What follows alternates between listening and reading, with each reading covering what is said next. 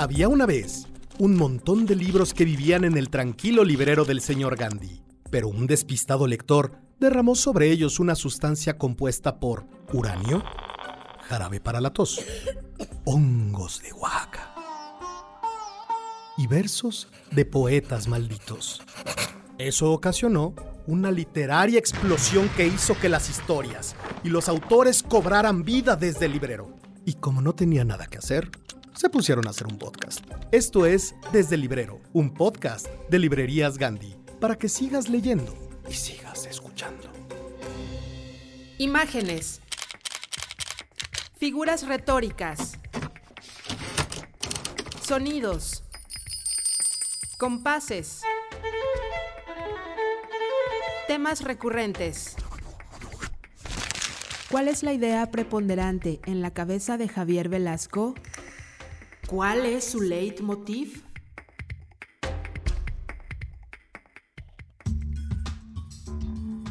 Hola querido público, muchas gracias por acompañarnos en este quinto capítulo de Desde el Librero. Yo soy Yara Sánchez de la Barquera y el día de hoy vamos a hablar con Javier Velasco. Javier Velasco nació en la Ciudad de México el 7 de noviembre de 1964. En palabras del propio escritor, comenzó el vicio por la escritura a los nueve años de edad. Su pasión es hacer de la vida una película siempre escapando de las reglas. Es un enamorado impenitente de la música, las motocicletas, la adrenalina, sus perros y las palabras en esteroides. Ha sido redactor publicitario, periodista, rockero, noctámbulo y escritor furtivo. En el 2003 fue galardonado por el cuarto Premio Internacional Alfaguara de Novela por su obra Diablo Guardián, que fue adaptada a serie. Dentro de sus obras también se encuentran El materialismo histérico, Los años abandijas, Este que ves, Puedo explicarlo todo, La edad de la punzada, Entrega insensata y Luna llena en las rocas. Su último libro, El último en morir, lo acaba de publicar en Alfaguara.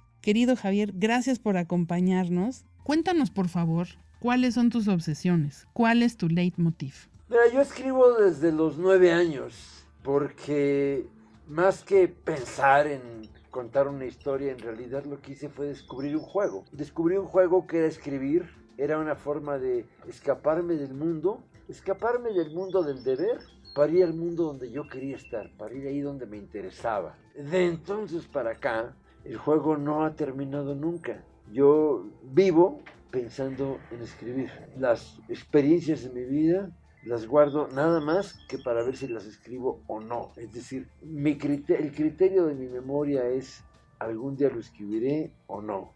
Entonces, permanentemente estoy con esta idea en la cabeza y todo mi día que pasa, de alguna manera, eh, está, no dejo de estarme fugando de la realidad que vivo para pensar cómo voy a seguir mi juego es un juego vitalicio que descubrí de niño y que pues me las arreglé para convencer al mundo de que era trabajo. Oye Javier, ¿y a veces ese juego se puede volver medio Hunger Games? O sea, no es tan placentero. Es como todo. Mira, por ejemplo, es como cuando te enamoras. Pues cuando te enamoras hay unas etapas muy terribles y etapas maravillosas. Pero una cosa supone la otra. Es decir, si tú apuestas por llegar a un nivel de intensidad emocional excepcionalmente alto, sabes que estás firmando un contrato en el que pues aceptas que puedes caer a ese mismo nivel nada más que proporcionalmente bajo. Así con tan alto como llegas, pues así de bajo caes. Entonces, de alguna manera sí es condenarte a una vida de altibajos. Pero vamos, ¿para qué vino uno a la vida? Finalmente uno quiere que la vida sea aventura, que tenga altibajos. Pero es el chiste, si no, no juegas. ¿Quién quiere estar siempre arriba? ¡Qué aburrición! Evidentemente en, el juego en el que estás, a veces no sabes de qué tema te vas a agarrar o sí sabes ya de entrada cuando empiezas a escribir o poco a poco se va descubriendo. O si de esos temas, ¿qué tantos son los que se repiten? Mira, Sucede un poco como cuando uno estaba en el colegio y le gustaba una compañerita. No es que te gustara el primer día y dijeras va a ser la madre de mis hijos. A veces sí, pero generalmente no. La veías, decías, está mona. Algún día decía alguna cosa simpática y te caía bien. Y había un momento clave en el que algún amigo te decía, qué guapa está, ¿verdad? Y tú decías, claro, había como un reflejo del mundo. Pues igual, tengo una idea por ahí vaga, que de repente se me ocurre, está bien. De repente me vuelvo a acordar de ella, está bien.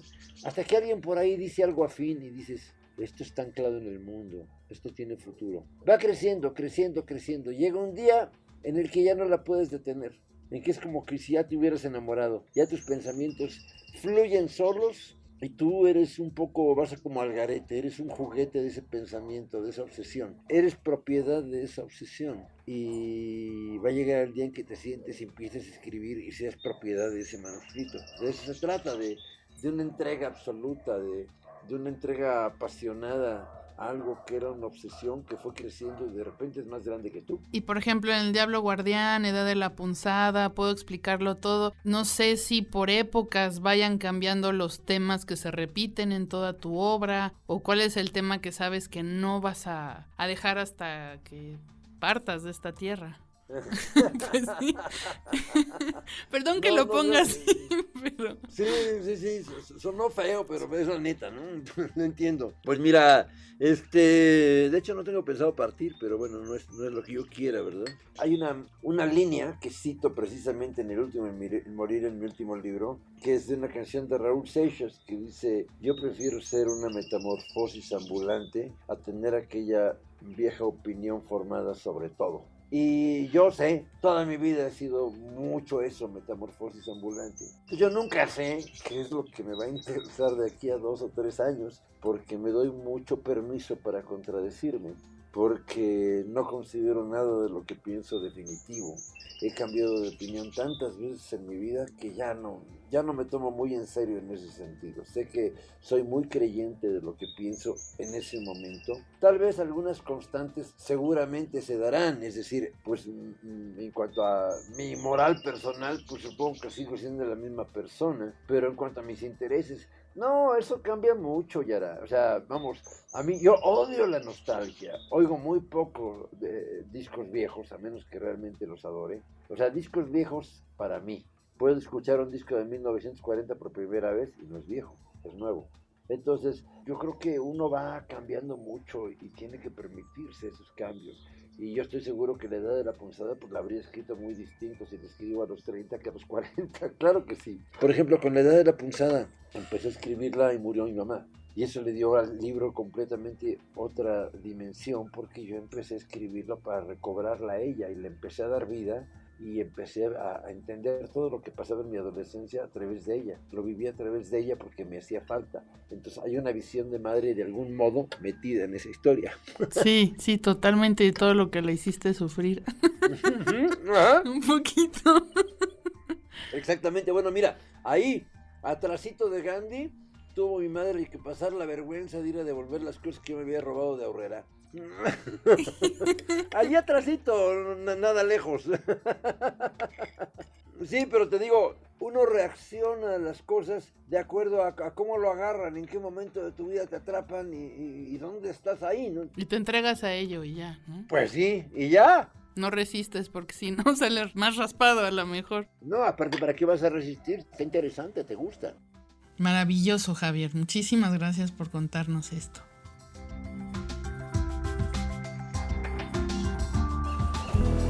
W, W, W. Punto. Gandhi. Punto. Com. Punto. M. X. Encuentra todo el romance y los libros que quieras en gandhi.com.mx. Pide ya y recuerda que el envío es gratis siempre. Amiga, si ya te diste cuenta, ahora toca darte a Virginia Woolf, a Monterroso, a José Agustín, a Clarice Lispector. Amiga, amigo, date cuentos.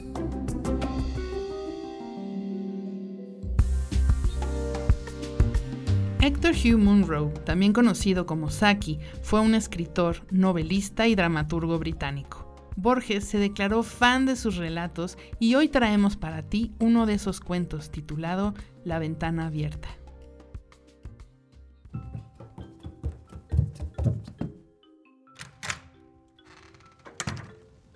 Mi tía no tardará en bajar, Mr. Nuttall. Entre tanto, usted tendrá que conformarse con mi compañía. Frampton Nuttall trató de decir algo que resultara halagador para la sobrina. Sin embargo, en ese momento dudó más que nunca de que aquellas visitas a una serie de personas completamente desconocidas le ayudaran mucho en la cura de nervios a que estaba sometido. Y entonces, Frampton Nuttall recordó las palabras de su hermana cuando se disponía a emigrar a aquel retiro rural. Sé lo que va a pasar. Te enterrarás allí sin hablar con nadie y tus nervios empeorarán en vez de mejorar. Te daré unas cartas de presentación para todas las personas que conozco allí. Algunas de ellas, por lo que puedo recordar, eran encantadoras. Frampton se preguntó si Mr. Sepleton, la dama a la cual iba a presentar una de las cartas de su hermana, pertenecía a aquella última categoría. ¿Conoce usted a mucha gente de por aquí? No conozco a nadie. Mi hermana pasó una temporada aquí hace unos años y me ha dado unas cartas de presentación para varias personas. Entonces, ¿no sabe usted prácticamente nada acerca de mi tía? Solo su nombre y dirección. Su gran tragedia ocurrió hace tres años. Debió de ser en la época en que su hermana estuvo aquí. Eh, ¿Su tragedia? Tal vez se haya preguntado usted por qué tenemos esa ventana abierta de par en par en una tarde de octubre. Hace bastante calor para esta época del año, pero ¿qué tiene que ver esa ventana con la tragedia? A través de esa ventana hace tres años salieron a cazar el marido de mi tía y sus dos hermanos, más jóvenes que ella. Nunca regresaron. Mientras cruzaban el pantano, dirigiéndose a su puesto de acecho favorito, se hundieron en las aguas fangosas. El verano había sido húmedo y algunos lugares que otros años podían cruzarse sin peligro cedían repentinamente sin previo aviso. Los cadáveres no pudieron ser localizados eso fue lo más espantoso de todo. La pobre tía cree que su marido y sus hermanos regresarán algún día, acompañados por el perrito de aguas que se perdió con ellos, y que entrarán por esa ventana, tal como tenían por costumbre hacer. Por eso la ventana no se cierra nunca. Pobre tía. A menudo me cuenta cómo se marcharon. Su marido con su impermeable blanco doblado sobre el brazo. Y Ronnie, el menor de los hermanos, cantando Bertie, ¿por qué saltas? Como hacía siempre para fastidiarla, porque ella decía que la canción le atacaba los nervios. A veces, ¿sabes? En los atardeceres tranquilos como este, tengo la horrible sensación de que de un momento a otro aparecerán a través de esa ventana. Confío en que Vera le habrá entretenido. Me ha contado cosas muy interesantes. Espero que no le importe que la ventana esté abierta. Mi marido y mis hermanos no tardarán en regresar de una cacería y tienen la costumbre de entrar por la ventana. Han ido al pantano, de modo que dejarán mis pobres alfombras hechas un asco. ¿Qué le vamos a hacer? Bueno, ¿lo pasa usted bien aquí, Mr. Nuttall? Eh, los médicos estuvieron de acuerdo en recomendarme un absoluto descanso diciéndome que procurara evitar toda excitación mental y toda clase de ejercicio físico violento. En lo que no se mostraron de acuerdo fue en la cuestión de la dieta. ¿No? Por fin, ahí están. Llegan a tiempo para el té. Y vienen cubiertos de barro hasta los ojos. Tres figuras avanzaban a través del jardín en dirección a la ventana. Las tres llevaban una escopeta debajo del brazo y una de ellas lucía un impermeable blanco que se había echado por encima de los hombros. Iban acompañadas por un perrito de aguas. Bertie, ¿por qué saltas?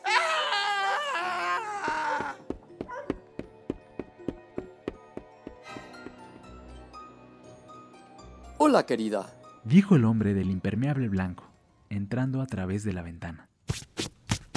Nos hemos cubierto de barro, pero ya está casi seco.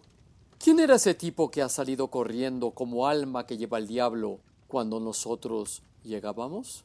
Un hombre muy raro, un tal Mr. Nuttall. Solo sabía hablar de sus enfermedades y en cuanto los vio llegar salió huyendo, sin despedirse ni disculparse, como si hubiera visto a un fantasma. Supongo que ha sido por el perro. Me estuvo contando que los perros le inspiran terror en cierta ocasión se vio obligado a refugiarse en un cementerio a orillas del Ganges para escapar a la persecución de dos perros vagabundos. Pero los perros le siguieron hasta el interior del recinto y tuvo que pasar la noche en una tumba recién excavada, con los dos animales gruñendo y babeando encima de su cabeza. Una cosa así es capaz de destrozarle los nervios a cualquiera. Las fábulas improvisadas eran su especialidad. ¿Qué, qué me ves, güey? Pues qué, güey. Pues que tengo pintados monos o qué, Pues ahorita, güey, tú Pues, y ¿qué yo, güey. quieres, qué? De una vez, güey, no me de empujes, una vez, güey. Ya, Órale, güey, ya, güey, son amigos, ¿Y este güey. qué? Tú no te ¿Qué metas, quieres, güey? ¿Qué te pasa, güey? no, güey. Órale, ¿Qué güey. quieres, güey? bueno, ¿qué- ¿qué onda, güey? Órale, ¿Tú güey. qué, güey? Leer incrementa tu vocabulario. Librerías Gandhi. ¿Cuál es el impacto que puede tener un solo libro? ¿Qué es lo que puede cambiar? En esta sección es lo que tratamos de responder, pues la música, el cine, Here's Johnny. movimientos sociales, 400 ciudades de todo el mundo son escenario de manifestaciones masivas del movimiento Anónimos. Ya advertido. En ocasiones las letras son tan poderosas que el libro no las puede contener. Algunas obras llegan a tener tanta potencia en nuestras vidas que las cambian. En esta sección escucharemos cómo a partir de ciertos libros la vida de las personas y el mundo cambió para siempre. Escucharás cómo cambió la vida a partir de los libros. Esto es La vida después de... En una dimensión paralela o alternativa, Carlos Fuentes ganó el Premio Nobel de Literatura por sus relatos representativos de la dualidad de la moral humana que se manifiesta en una danza donde el pasado y el presente confluyen en condenas perpetuas. O al menos es lo que nos gustaría pensar, dada la riqueza sociopolítica y existencial de su obra, con la constante presencia de la seducción como esa fuerza que ocasiona las más terribles penitencias a través del tiempo. Y la novela que mejor representa estas ideas en un ambiente gótico digno de Dickens es sin duda Aura. Aura es una novela corta que cuenta la historia de Felipe Montero, un joven historiador que es contratado por Doña Consuelo para organizar y escribir las memorias de un militar francés y traducirlas al idioma español, para que puedan ser publicadas. Ese militar es su difunto esposo, el general Llorente, y la única condición para el empleo es que Felipe deberá vivir en casa con la viuda y su sobrina Aura. Esta casa es un misterioso sitio que debe permanecer a oscuras como una forma para evitar el recuerdo del general. Desde su publicación, Aura ha sido el blanco de los más grandes elogios y las más duras críticas y polémicas, que, como su autor en vida, han resistido el paso del tiempo. Es conocido aquel pasaje donde un secretario de Estado muy conservador manifestó su indignación por algunos pasajes del libro, ya que al funcionario no le gustó que se fomentara la lectura de este ni de los 12 cuentos peregrinos de Gabriel García Márquez, argumentando que eran obras inadecuadas que podían causar un conflicto existencial en las adolescentes que lo leyeran. El intento de censura quedó en una mera anécdota, y más allá de la polémica, se puede decir que pocos textos en la literatura mexicana tienen la belleza y la expresividad de este relato, en que los procesos de la ficción son llevados hasta sus últimas consecuencias, al grado de preguntarse si las imágenes del sueño alteran la realidad o si la realidad se ve contaminada por el sueño. Abre los ojos poco a poco, como si temiera los fulgores de la recámara. Al fin podrás ver esos ojos de mar que fluyen, se hacen espuma, vuelven a la calma verde, vuelven a inflamarse como una ola. Esos ojos fluyen, se transforman, como si te ofrecieran un paisaje que solo tú puedes adivinar y desear. El hecho es que Carlos Fuentes, dueño de todos sus recursos literarios, construye una atmósfera de sombras y ecos donde está manifiesto el tema de la verdadera identidad, donde el erotismo es una afirmación invencible de la vida y donde el amor vuelve a unirse por encima del tiempo a través del mal y de la muerte. Javier, ¿nos puedes relatar cómo te impactó leer Aura de Carlos Fuentes? Mira, curiosamente ese libro cumplía una serie de requisitos esenciales. Para empezar, era un libro muy fácil de compartir, porque es bueno, bonito y barato. Tiene muy pocas páginas, la gente si se lo das a leer lo lee. Por otra parte me deslumbró absolutamente desde el primer renglón. Y por otra parte yo algún día asistí a una conferencia de Carlos Fuentes en el Colegio Nacional. Era una serie que se llamaba Cómo escribí algunos de mis libros. Y en realidad eran dos. Uno era Terra Nostra y otro era Aura. Recuerdo que esa conferencia empezaba diciendo, siete, siete días tardó la creación divina. El octavo nació la creación humana. Y su nombre fue El Deseo. Entonces, pues ahora sí que yo tenía mucha información alrededor de Aura y mucho interés y compré cantidad de libros de Aura. Bueno, vamos, no sé, habré comprado 25 o 30 libros para regalárselos a mis amistades porque era una manera de hacerlos leer y, mm, y pues que compartiéramos algo, eh, sorprenderlos con algo que no les iba a ser muy oneroso en términos de tiempo. ¿no? Interesante, muchísimas gracias.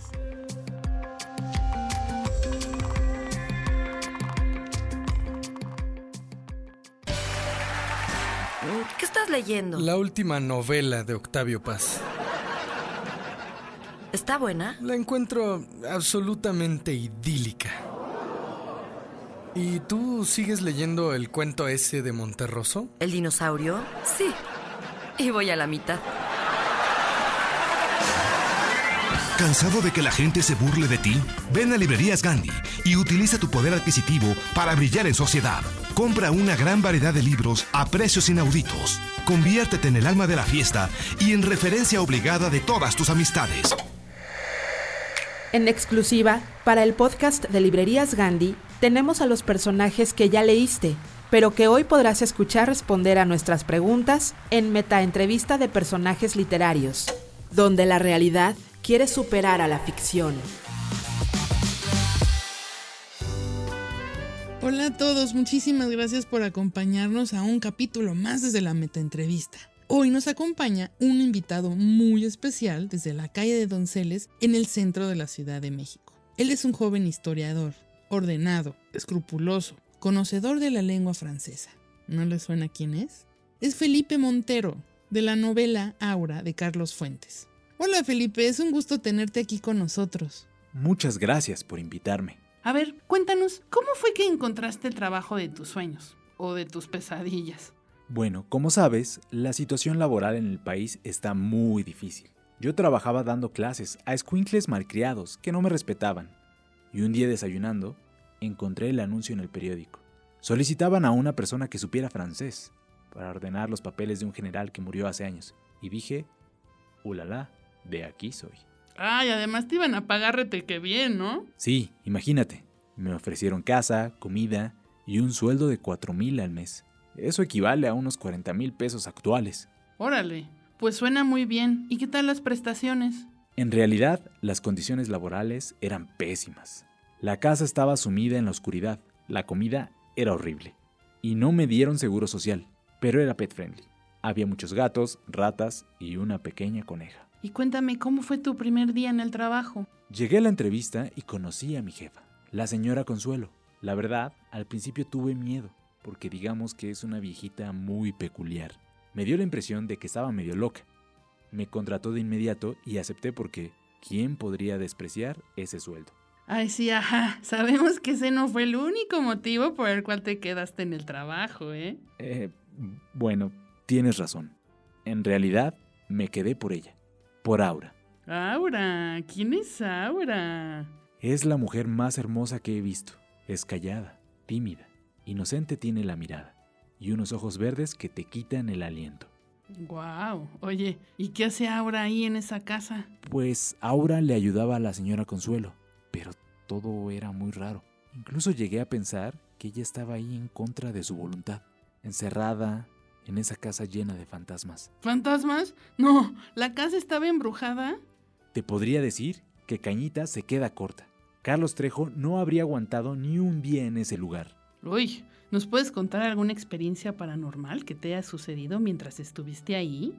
Pues podría decir que una noche me chupó la bruja. Ay, no, híjole, olvídalo. No, no podemos tocar ese tema. Si nos escuchan los conservadores padres de familia, ya valimos gorro y nos van a censurar. No, no, no, no, no. Me refería. Ay, no, mejor platícanos si terminaste de ordenar los escritos que te pidieron. La señora Consuelo quería publicar con nosotros las memorias de su esposo. No, no pude terminar el trabajo. La señora Consuelo ni siquiera me pagó lo acordado. Ay, no, ¿en serio? Qué bárbaros. ¿Y no pensaste en demandar? Sí, llegué con las autoridades y les dije, ¿y mis cuatro mil pesos qué? Me amarraron como a un porcino. Por supuesto, pensaron que estaba loco y me ignoraron. ¿A qué te refieres con que te amarraron? En la casa se hacían rituales. El patio estaba lleno de hierbas, había altares con veladoras. Estoy seguro de que me hicieron un amarre. ¿Y por qué no te fuiste de ahí? ¿Por qué no huiste? No podía huir. Tenía que esperar a que Aura regresara. Aún ahora la sigo esperando. Ay, Felipito corazón, lamentablemente nosotros no podemos quedarnos a esperar contigo porque se nos terminó el tiempo. Pero nos dio mucho gusto que nos compartieras tu historia. Gracias a todos los que nos escucharon, los esperamos en la próxima meta entrevista desde el librero.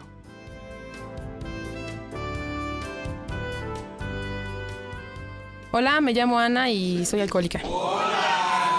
Desde que dejé de tomar me siento así como... Así. Pero... eh, ¿No? Este, o sea, es, sí, es como si, ¿no? Bien, bien. ¿Sí? Leer incrementa tu vocabulario. Librerías Gandhi. El sano cotorreo es esa costumbre que tienen las personas de hablar entre ellas, cual si fueran aves coloridas, divertidas y sobre todo cotorras. ¿Qué tiene que ver un cotorro con nuestros invitados? Especialmente que nuestros invitados son bien cotorros. Les gusta el jijiji y el jajaja, los libros y echarse una buena platicada. Esto es Echando Coto.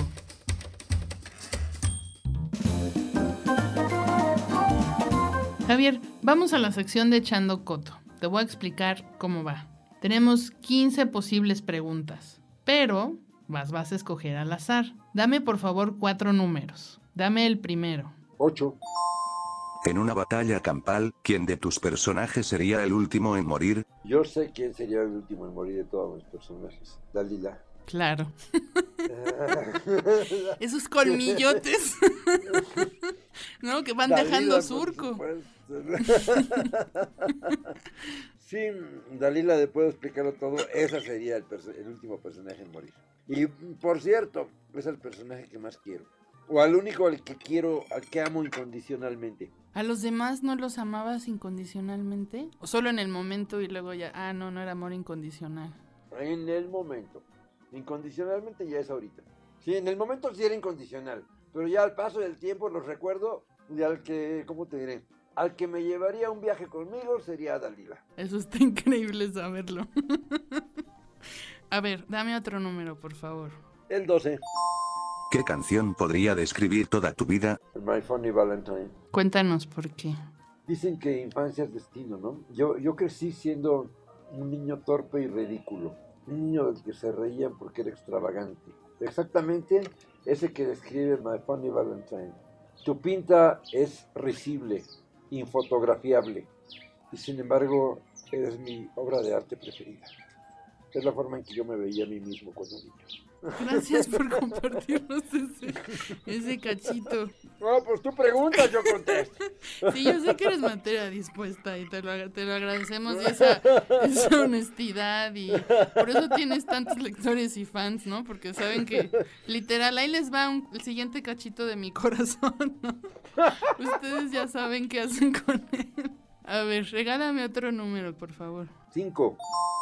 ¿Cuáles son tus tres discos favoritos de David Bowie? Digamos, los top 3 de Bowie serían Low, Ziggy Stardust y Aladdin Sane. Regálame un último número. El 13.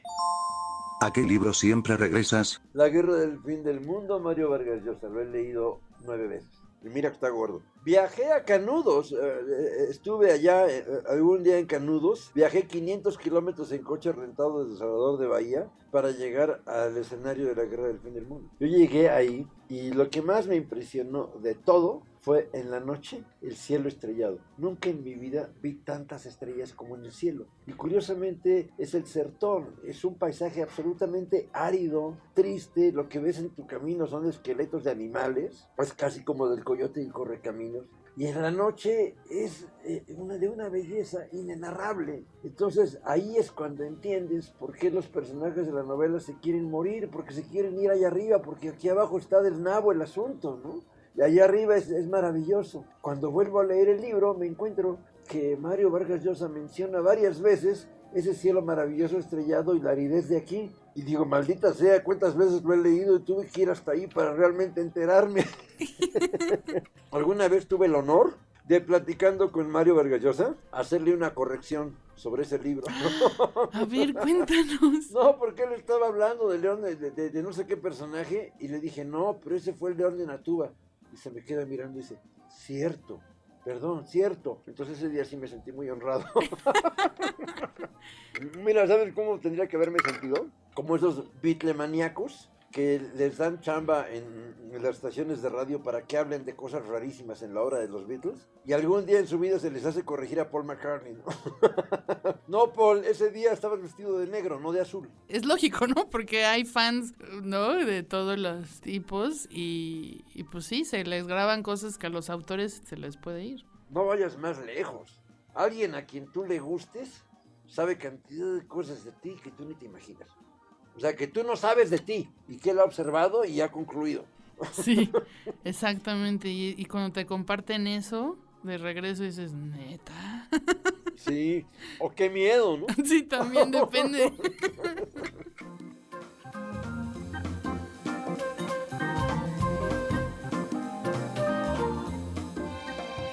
www. Punto. Gandhi. Punto. Com. MX.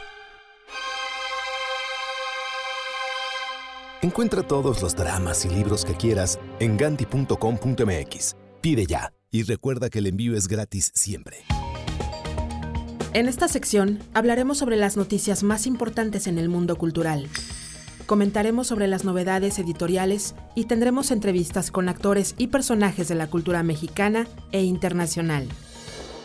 Esto es Cultura Lees, la sección informativa de Desde el Librero. Esto es lo más relevante del mundo de la cultura. Esto es Cultura Lees. I had an idea for a novel. A novel? The spy story to end all spy stories. And what's your spy gonna be like? Commander in the Navy? He could be whoever I want him to be.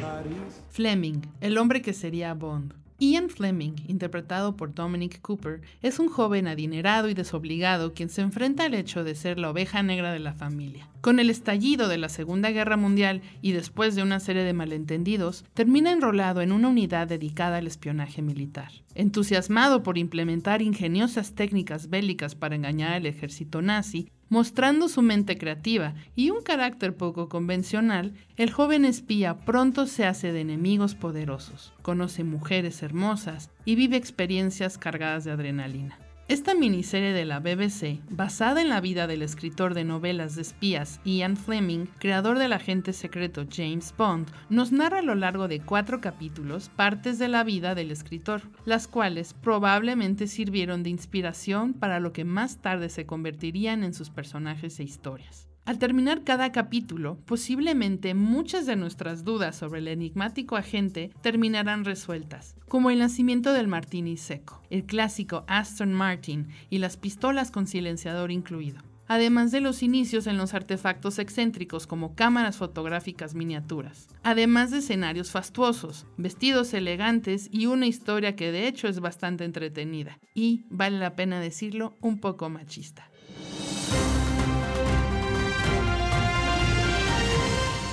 Mind you, the ancient Egyptians believed that one can only create a truly original perfume by adding an extra note. One final essence that will ring out and dominate the others. 35 años de El Perfume.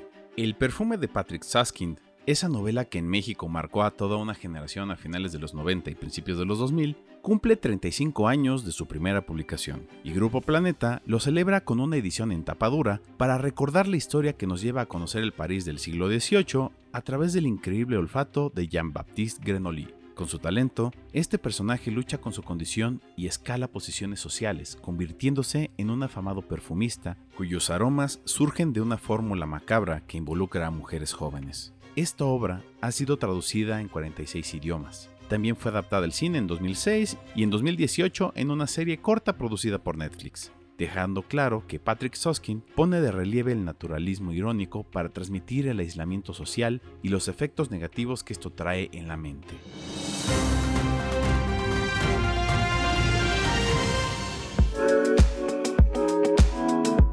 Martín Caparrós conversó con la revista Lemas con motivo de su nuevo libro Sin Fin. Yo cada vez más creo que si uno quiere simular alguna inteligencia, este, cosa que a mí lamentablemente eh, sucede con frecuencia, no sé por qué tengo esta especie de empecinamiento, pero bueno, sigo tratando de simularlo. El humor es básico, quiero decir, este, es- yo creo que cada vez más creo que es el rasgo que define a los tarados del resto del mundo, quiero decir, este, tonto es la persona que no tiene humor, que se cree que todo es absolutamente serio y solemne. Y a mí me interesa cada vez más la gente que es capaz de tratar temas eh, supuestamente enjundiosos, supuestamente profundos y demás, con alguna forma de humor, lo cual no quiere decir ponerse una nariz de payaso y empezar a hacer este, chistes tontos, sino simplemente eso, verle los pliegues, los, los, los reveses a las cosas, ¿no? que es en lo que finalmente consiste el humor, digo yo. Puedes ver el resto de la entrevista en nuestro canal de YouTube. Aparecemos como revista Le Mans de Librerías Gandhi y también en nuestra revista digital o impresa.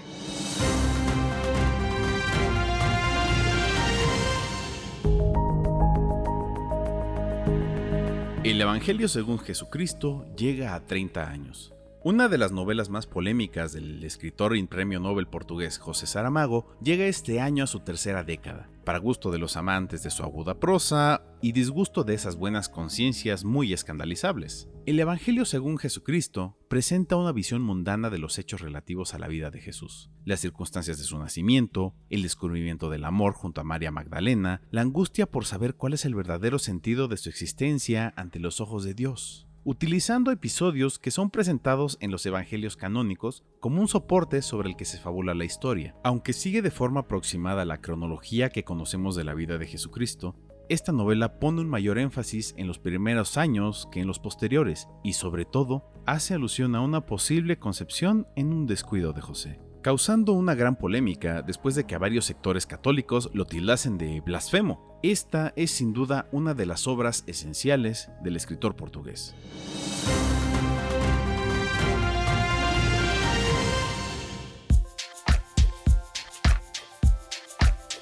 Estas son algunas recomendaciones que pueden encontrar en nuestras mesas de novedades editoriales y en gandhi.com.mx. El secreto más grande de Rhonda Byrne en HarperCollins, México.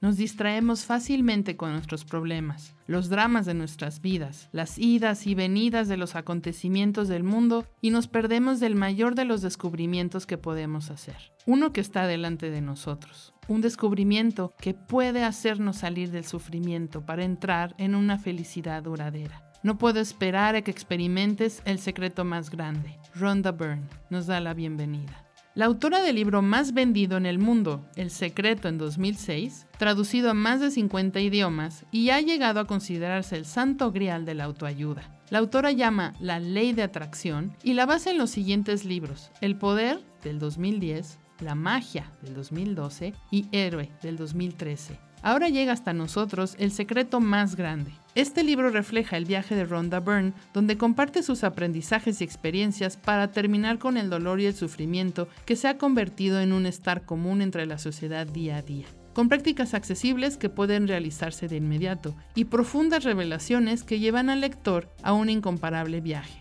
acompañado de reveladoras palabras de sabios de todo el mundo, del pasado y del presente. ¿Estás listo para descubrir el secreto más grande?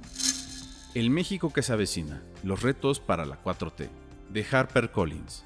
A finales de 2019, en la provincia de Wuhan, se encendieron las alertas sanitarias tras reportarse la aparición de un nuevo virus similar a la influenza, pero con una velocidad de contagio vertiginosa. En unos meses, el mundo entero enfrentó una de las peores crisis de salud de toda la historia. En este contexto, Julio Hernández se ha encargado de convocar a un grupo de periodistas que a partir de la investigación meticulosa, la entrevista y el análisis ofrecen un panorama para entender los desafíos y la reconstrucción que el país deberá enfrentar en temas de salud, economía, empleo, seguridad, relación bilateral, medios y comunicación en la reconstrucción del México que se avecina.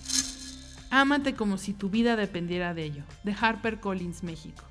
Es un libro que a punto estuvo de no escribirse. Su autor, Kamal Ravikant, estuvo a punto de dejarlo de lado. Su vida laboral parecía acabada, luego de que la empresa en la que era CEO fracasara. Sin embargo, Ravikant continuó escribiendo y su carrera dio un vuelco. El libro, según lo relata el autor, se hizo viral en poco tiempo. La gente lo leía y regalaba a sus amigos y familia. Asimismo, los comentarios que la red iba registrando hablaban de cómo lo que ahí aprendían les cambió la vida por completo. De hecho, algunos de sus lectores le confesaron que Ámate como si tu vida dependiera de ello les había salvado la vida, tal y como le ocurrió a Ravikant. Ravikant narra que la idea de escribir Ámate como si tu vida dependiera de ello surgió a partir de una charla del 2011, en la que expuso ante políticos, científicos y personal del Pentágono sus secretos para sobreponerse al fracaso y alcanzar el éxito. El secreto del éxito en la vida, sostiene Ravikant, es sencillo. Amarse a uno mismo con intensidad, como si tu vida dependiera de ello.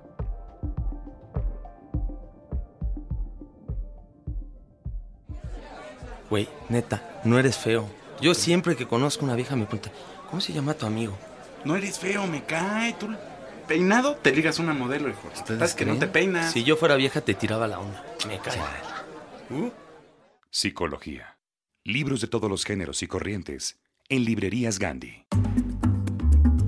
Toda historia tiene un final y todo libro tiene un fin con finales felices, con fines de aprendizaje, finales malísimos como leche caducada y con fines solo de entretener. Este podcast también tiene un fin y es este.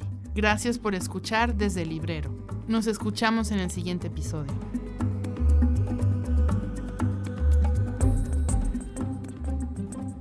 Escucha cada quincena como el verso, la prosa y la poesía cobran vida desde el librero de Librerías Gandhi. Sigue leyendo, sigue escuchando.